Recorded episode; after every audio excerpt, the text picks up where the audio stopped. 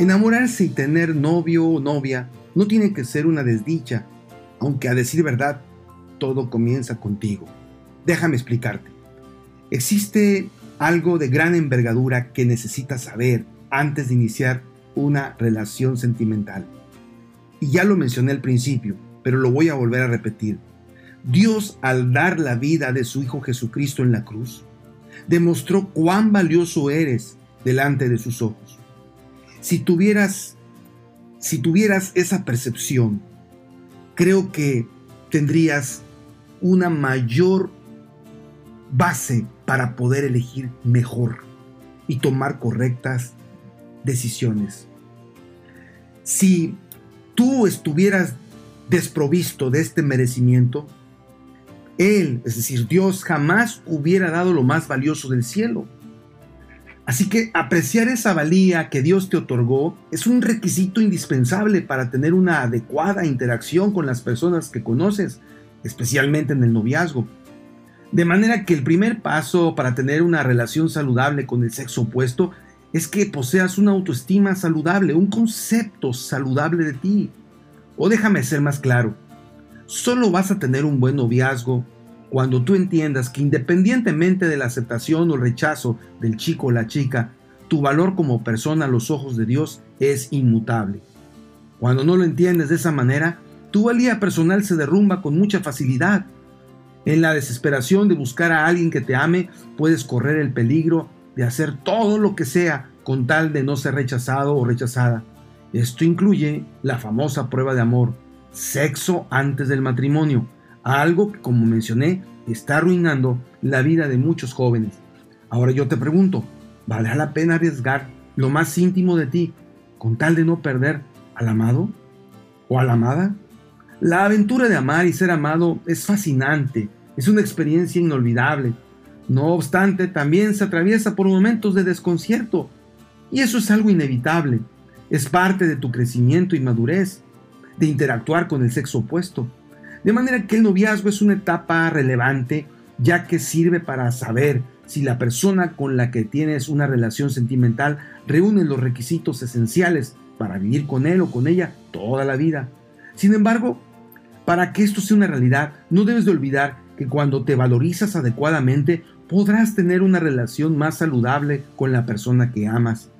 Uno tiende a buscar a la persona que cree merecer en esta vida. Escucha bien lo que estoy diciendo. Uno tiende a buscar a la persona que cree merecer en esta vida. Y si crees que mereces poco, tu elección es miserable. Por cierto, ¿has visto parejas totalmente disparejas? Por ejemplo, una chica inteligente y capaz con un joven que no tiene aspiraciones en la vida. O un joven virtuoso con una chica de mala reputación. ¿Por qué hacer una elección tan pobre cuando mereces algo mejor? En cambio, si tienes un concepto saludable de ti mismo, entonces harás elecciones a la altura de tu propio valor. ¿Por qué? Porque eres una persona valiosa. No importa lo que haya sucedido en el pasado, a los ojos de Dios, tú mereces lo mejor porque eres hijo de Dios. Por favor, créelo. Por favor. Como alguien dijo en una ocasión, hablando del noviazgo, noviazgo es la etapa cuando debes de tener los ojos bien abiertos, porque una vez que te cases, los tendrás que cerrar muy bien. Pero hay que mantenerlos abiertos al lado del Señor, pues es el que dirige toda relación. Si no la dirige, esta puede terminar en una catástrofe, como le ocurrió a una parejita que conocí. Voy a ponerles por nombre Mauricio y Rebeca. Ellos se conocían muy bien. Convivieron mucho tiempo juntos. El problema fue que poco a poco Mauricio y Rebeca se fueron alejando de Dios y de sus principios que sus padres les enseñaron. Empezaron a frecuentar lugares muy solos y empezaron a solamente acariciarse y besarse en lugar de platicar y dialogar.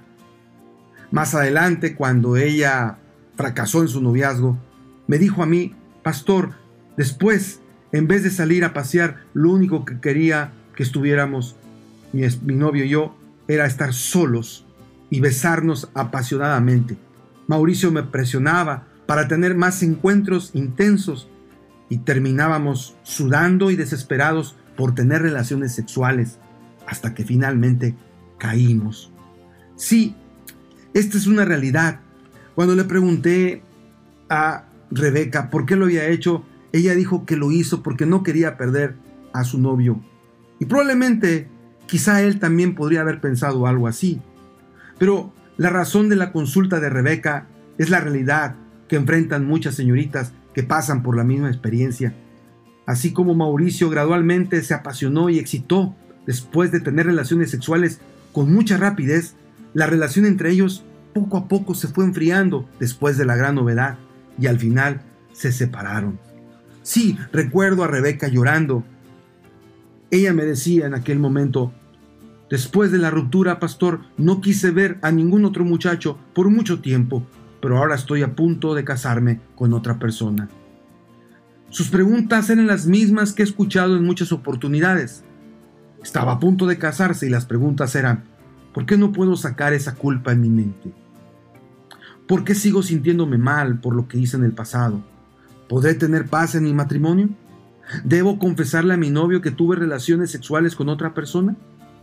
Estas y otras preguntas son parte de la intriga que sigue por años de experiencia debido a, estas, a estos errores que se cometieron.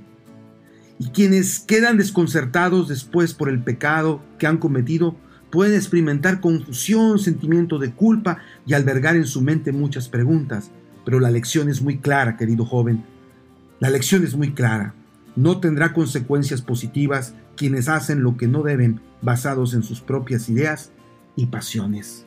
Sí, Rebeca y Mauricio crearon una pasión desbordante. En sus últimas experiencias apasionadas, ella aún podía contenerse, pero ya era demasiado tarde para Mauricio. No importaron sus valores cristianos ni su liderazgo dentro de una comunidad eclesiástica. La pasión era más que la razón. Mauricio entró a hurtadillas e invadió la propiedad privada de su novia y se llevó la comida a la fuerza. Satisfizo su pasión con la persona que aún no debía, en un estado civil que no lo permitía y en un momento que Dios no lo aprobaba y hubo consecuencias.